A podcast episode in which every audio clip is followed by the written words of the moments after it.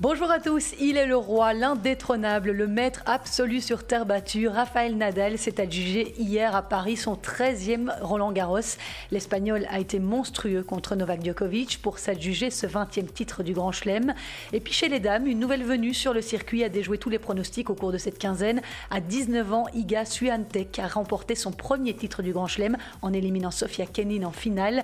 Qui est cette jeune joueuse polonaise pleine de fraîcheur et qui sont ses autres héroïnes? Invité surprise de ce Roland Garros 2020, Podoroska, Trevisan, Sigmund. Je vous les présenterai plus en détail pour ceux qui ne les connaissent pas encore. Et puis notre compatriote Joachim Gérard a été éliminé en finale du tournoi en chaise. Sa performance mérite d'être soulignée. Merci encore une fois d'être au rendez-vous de ce jeu C'était podcast. Excellente écoute.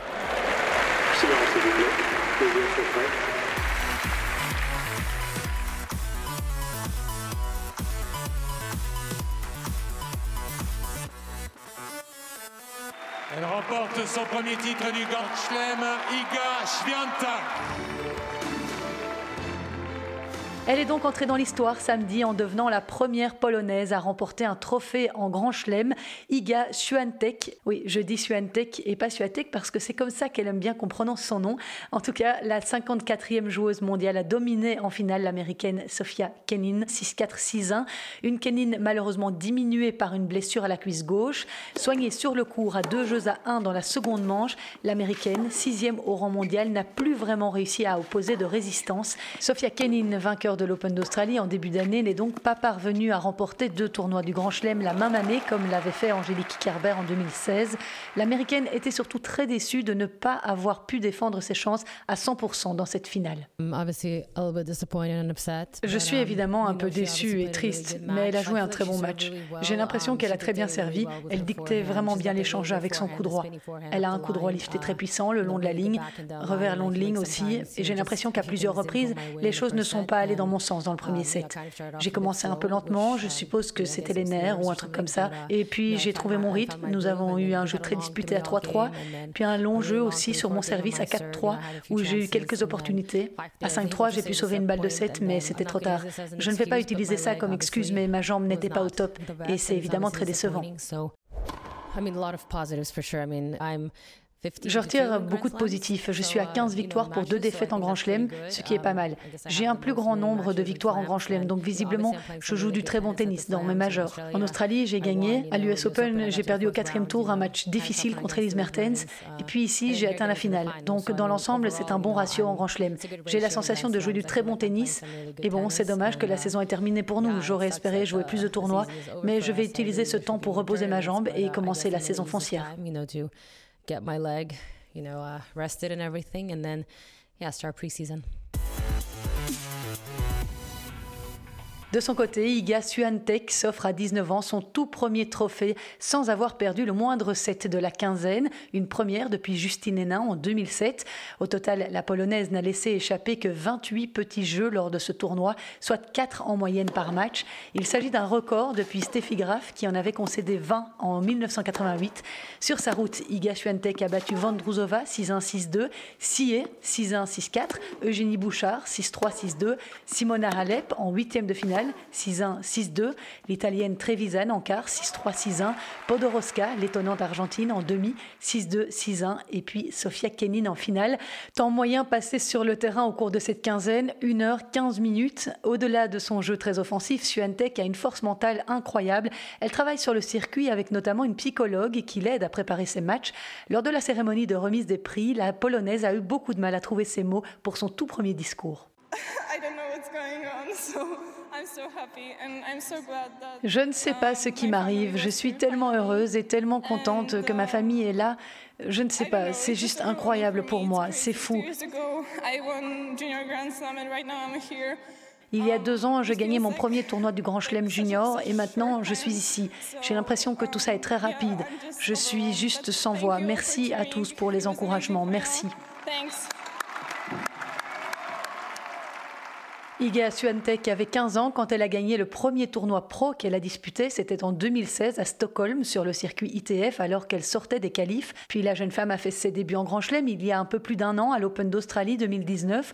En arrivant à Roland Garros, elle ne comptait aucun titre sur le circuit WTA à son palmarès et n'avait connu qu'une finale à Lugano en Suisse en 2019.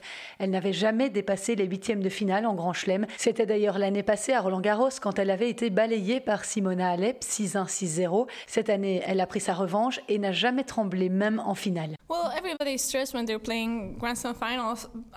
Tout le monde stresse quand il joue une finale de Grand Chelem. Je savais que Sofia serait peut-être aussi stressée. Elle n'est pas une machine, donc je savais qu'on allait toutes les deux galérer et qu'on ne jouerait pas notre meilleur tennis parce que je sais que c'est dur d'avoir autant de pression.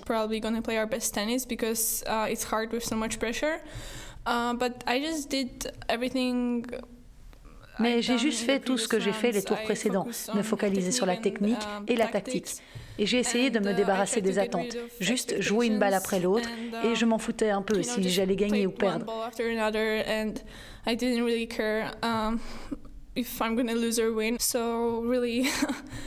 Donc oui, je pense que la clé principale a été de ne pas mettre la barre trop haute. Maintenant, je crois que je vais avoir besoin d'un peu de temps pour commenter ce titre parce que j'ai besoin de prendre un peu de distance. I don't know, from the distance, you know. Ce lundi, Suantec entrera pour la première fois dans le top 20 du classement WTA au 17e rang après avoir bondi de 37 places. Cela en fait la plus jeune joueuse du top 20. Ce qui est assez fou, c'est que Suantec était encore une lycéenne presque comme les autres il y a quelques mois. Elle a d'ailleurs passé ses examens équivalents au bac en France pendant le confinement. Le fait de passer ce cap a d'ailleurs été un soulagement pour elle.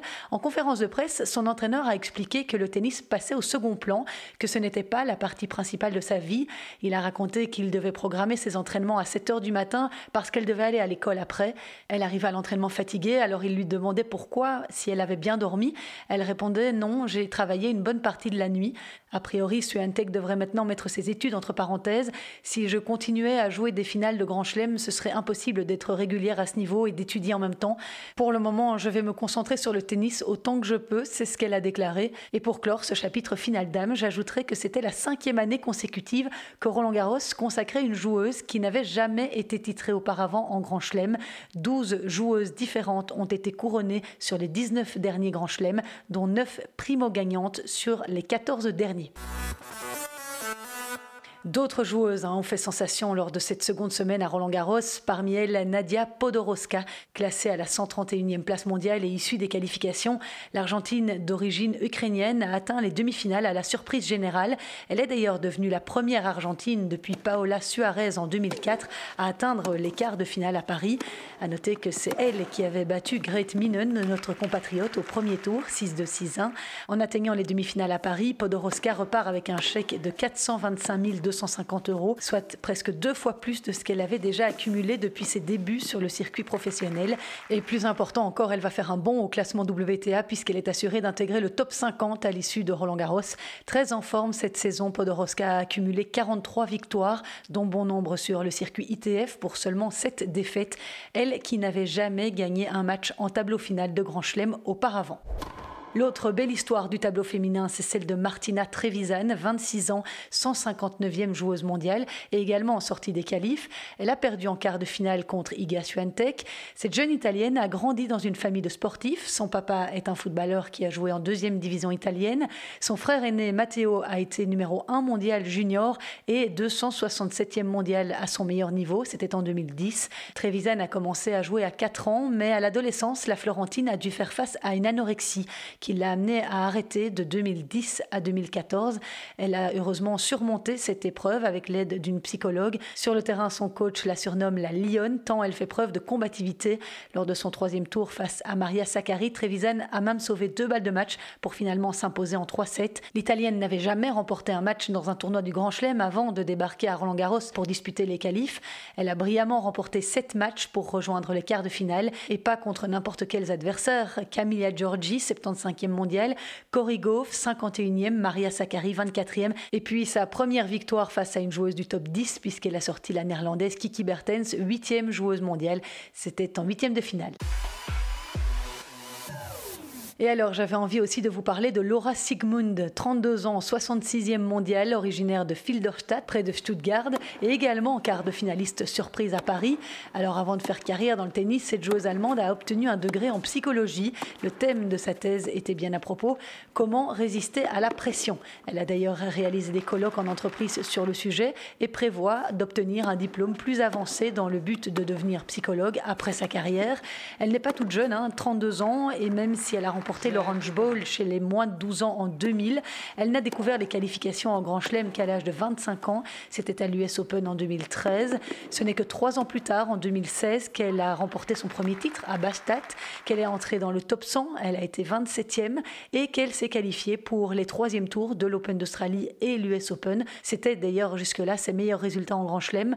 En 2017, elle a été absente 9 mois à cause d'une blessure au genou survenue en mai. C'est comme ça qu'elle a d'ailleurs plongé au classement ce Roland Garros 2020 est donc synonyme de renaissance pour elle à 32 ans. Laura Sigmund a été sortie par Gvitova en quart de finale.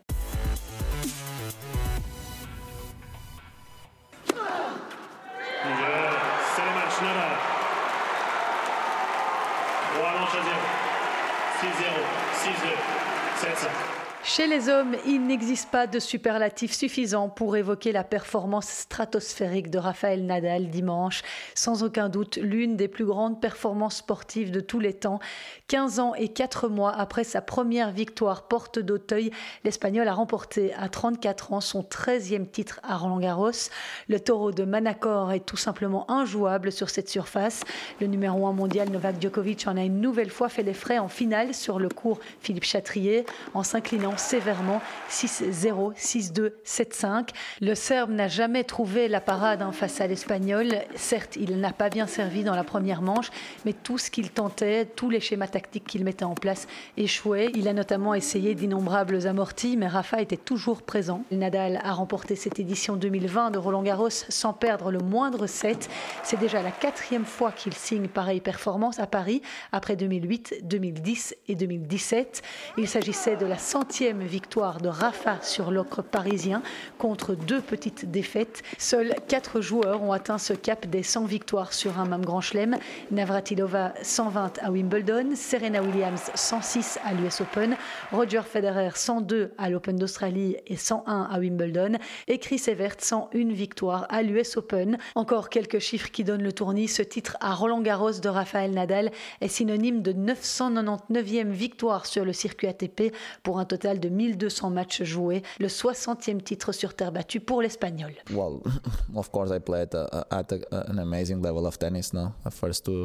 Bien sûr, j'ai joué un niveau de tennis étonnant pendant deux sets et demi. J'ai super bien joué. Honnêtement, je ne peux rien dire d'autre. Uh, C'est impossible d'avoir ce score contre lui sans jouer uh, super bien. Yeah, we played a, a very good final. I played at my highest level when I needed to play at my highest level. J'ai joué une très bonne finale. J'ai joué à mon plus haut niveau quand j'en avais uh, besoin. C'est quelque chose dont je suis très fier. Ma satisfaction uh, personnelle est grande parce qu'avec les circonstances dans lesquelles nous avons joué Roland Garros, même si j'ai joué un match incroyable cet après-midi, les conditions n'étaient pas celles que j'aurais choisies. Jamais pour jouer à un événement comme celui-là. an event uh, like like this but uh, I was able to adapt mais j'ai réussi à bien m'adapter. Comme j'ai dit les premiers jours, à rester positif malgré les circonstances que j'ai rencontrées pendant tout le tournoi. Essayer d'accepter tous les challenges, même les balles qui n'étaient pas top à cause du froid. The feeling on the on the ball have haven't been great because of the cold and everything. Uh, but I take it in a positive way, no? J'ai essayé de voir les choses de manière positive, de travailler chaque jour avec la bonne détermination pour atteindre mes objectifs. Je crois que c'est un des Roland Garros qui a la plus grande valeur mm, personnelle à mes yeux. I think is one of the Roland Garros that have a, a better personal value for myself. Durant ce 56e face-à-face entre Nadal et Djokovic, le 9e en finale d'un tournoi du Grand Chelem, le Serbe pensait profiter des conditions de jeu plus humides qui rendent la balle de l'Espagnol moins vive, donc plus facile à contrôler, mais il n'en a rien été. Nadal a développé un niveau de jeu époustouflant, je vous le disais. Il a d'ailleurs fallu attendre la 55e minute pour que le Serbe remporte son premier jeu de la partie sur son service. La partie s'est un peu équilibrée dans le troisième set, mais il était déjà trop tard. Si on regarde les stats, le numéro 1 mondial a commis trop d'erreurs 52 fautes directes alors que Nadal n'en a commis que 14. Un pourcentage de première balle beaucoup trop faible également. Grâce à ce succès, Rafa revient donc à 27 victoires pour 29 défaites face à Djoko dans le duel le plus souvent répété de l'histoire. Écoutez le Serbe en conférence de presse. Well, I uh, don't have much to say, but that I was completely overplayed by, by Rafa, by mm, better better player on the court. I mean, he was. Bon, je n'ai pas grand-chose à dire, si ce n'est que j'ai été complètement dépassé par Rafa, par un meilleur joueur sur le court. Il ne ratait rien et ramenait toutes les balles, tout en jouant très bien tactiquement. Je me suis senti bien tout au long du tournoi, je pensais que j'étais dans une grande forme. Alors oui, j'aurais pu mieux jouer, surtout dans les deux premiers sets, mais il m'a surpris par son niveau de jeu, par la qualité de son tennis.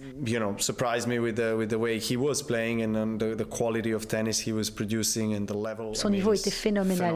Il a joué le match parfait, surtout dans les deux premiers sets. Il était largement le meilleur sur le court et a mérité sa victoire. Djoko peut se consoler puisqu'il restera numéro 1 mondial jusqu'à la fin de l'année 2020 et il semble bien décidé, le Serbe, à poursuivre son objectif, celui de dépasser Nadal et Federer en nombre de titres en Grand Chelem. Il a déclaré ceci en conférence de presse Si je pensais que c'était trop tard, j'aurais arrêté ma carrière aujourd'hui. Je continuerai tant que j'aurai du carburant dans les jambes, de l'amour et de la passion pour ce sport. Une défaite, même en finale de Grand Chelem, ne peut pas me déstabiliser. J'ai développé une carapace, je ne m'autorise pas à être perturbé par des spéculations. Rafa, lui, a rejoint Roger Federer et son record de 20 trophées du Grand Chelem. Le Suisse l'a d'ailleurs félicité sur Twitter. C'est un véritable honneur pour moi de le féliciter pour sa 20e victoire en Grand Chelem. C'est en particulier extraordinaire qu'il ait désormais gagné 13 fois Roland Garros. C'est un des plus grands accomplissements du sport. Merci à Roger pour ses paroles. Comme tout le monde le sait, nous avons une très très bonne relation et on se respecte beaucoup. Uh, il est content quand je gagne, je suis content um, quand il fait bien les choses. Pour moi, cette relation positive avec lui représente beaucoup de choses, parce que nous connaissons une grande uh, rivalité depuis longtemps. Donc oui, j'aimerais le uh, remercier. For, a very, very long time. So, yeah, just can say thanks to him. Et sachez que depuis le début de ce 21e siècle, Federer et Nadal ont gagné ensemble 40 titres du Grand Chelem. Les autres s'en sont partagés 39. L'Espagnol n'a jamais perdu une seule finale à Roland-Garros. Et puis encore ce chiffre hallucinant donné par l'équipe de France Télévisions dont faisait partie Justine Hénin durant cette quinzaine. Depuis son forfait en 2016, Raphaël Nadal vient d'aligner 29 victoires consécutives à Roland-Garros et il n'a perdu que trois petits sets. L'Espagnol n'a pas encore décidé s'il allait encore jouer cette saison. Je vais peut-être arrêté jusqu'à l'année prochaine, a-t-il confié. Cela voudrait dire qu'il ne disputerait pas le Masters de Londres au mois de novembre. On s'était quitté la semaine passée alors que les huitièmes de finale avaient débuté et il y a eu des matchs magnifiques à se mettre sous la dent cette semaine, dont ce thriller entre Diego Schwartzmann et Dominique Thiem en quart de finale. L'Argentin, 14e mondial, a sorti l'Autrichien en 5-7 au terme d'un combat de plus de 5 heures absolument majestueux. Mais Schwartzmann a payé le prix de tous ses efforts en demi-finale et n'avait plus assez de jus face à Rafael Nadal. Demi-finale perdue en 3-7, 6-3, 6-3, 7-6. L'autre match à ne pas manquer était celui entre Stefanos Tsitsipas, vainqueur de Roublev en et Novak Djokovic. Le grec a vraiment opposé une belle résistance au numéro 1 mondial en demi-finale en le poussant au cinquième set, mais également cuit physiquement. Tsitsipas a lâché dans la cinquième manche, perdu 6-1. On rappellera aussi que le tombeur de David Goffin, Yannick Sinner, s'est sèchement incliné en 3-7 en quart de finale face à Nadal, 7-5, 6-4, 6-1.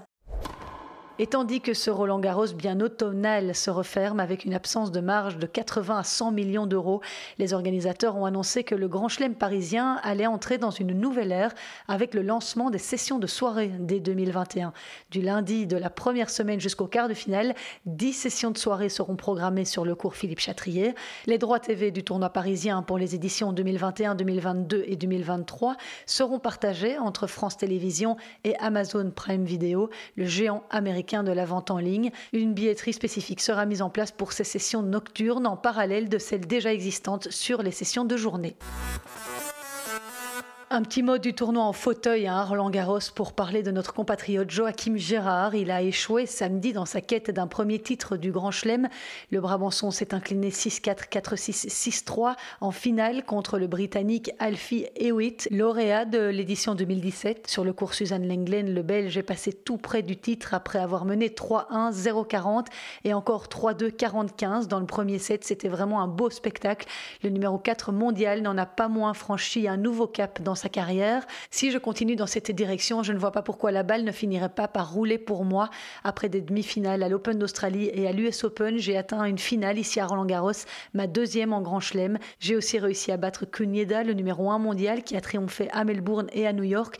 Je suis même le seul à l'avoir battu cette année et à deux reprises. Pour moi, c'est quelque chose de très important. Cela prouve que j'ai les armes pour réaliser de grandes performances et je pense l'avoir encore prouvé cette semaine. Voilà ce qu'a déclaré Joachim Gérard à l'agence belga à l'issue du match. Et pour être tout à fait complet, voici le palmarès du tournoi de Roland Garros. La Française Kristina Mladenovic et la Hongroise Timea Babos sont parvenus à conserver leur titre en double dame. Chez les messieurs, les Allemands Kevin Krawitz et Andreas Mies sont également parvenus à remporter les internationaux de France pour la seconde année de rang. On notera chez les juniors la victoire de la jeune Française Elsa Jacquemot qui s'est imposée en 3-7 face à Sharaeva. Chez les garçons, la finale opposait deux Suisses. Dominique Stéphane Stricker l'a emporté face à Leandro Riedi. Le parcours des Belges chez les juniors s'était arrêté au deuxième tour pour Raphaël Collignon et pour Alexander Hawk Martens. Chez les filles, Sofia Kostoulas, 15 ans, qui s'entraîne à la Justine Hénin Academy, a été sortie au premier tour par la quatrième tête de série de ce tournoi. Vous l'avez sans doute entendu, le sort s'acharne sur David Goffin. Le joueur belge a annoncé après sa défaite au premier tour de Roland Garros avoir été testé positif au Covid-19. Il a donc déclaré forfait pour le tournoi de Saint-Pétersbourg qui débute cette semaine. Le Liégeois devait également jouer à Anvers la semaine prochaine et à Paris, du moins si ces tournois ont lieu. Est-ce qu'il aura pu se préparer dans ces conditions? Il y a peu de chance. En tout cas, ce lundi, il figurera au 14e rang mondial. À noter la belle progression de Diego Schwartzmann après sa fulgurante saison sur terre battue. Il grimpe de 6 places et se retrouve au 8e rang mondial pour la première fois depuis ses débuts professionnels. Et pour terminer ce podcast, une info en bref, l'édition 2021 du tournoi d'Auckland est annulée en raison des difficultés d'organisation liées à la pandémie. Les organisateurs l'ont annoncé mardi. Le tournoi sur dur néo-zélandais se déroule habituellement début janvier et sert de préparation pour l'Open d'Australie qui suit. Voilà, et cette semaine, est bien place au tournoi de Saint-Pétersbourg sur dur. Daniel Medvedev et Denis Shapovalov sont les deux premières tête de série de ce tournoi où l'on retrouve également Karen Kachanov, Borna Koric, Milos Raonic ou encore Stan Wawrinka. On parlera de tout ça la semaine prochaine. Merci d'avoir été au rendez-vous. N'hésitez pas à vous abonner à mes réseaux sociaux et à interagir avec moi. Prenez soin de vous aussi en cette période particulièrement compliquée pour nous tous. Patience et courage. Ciao.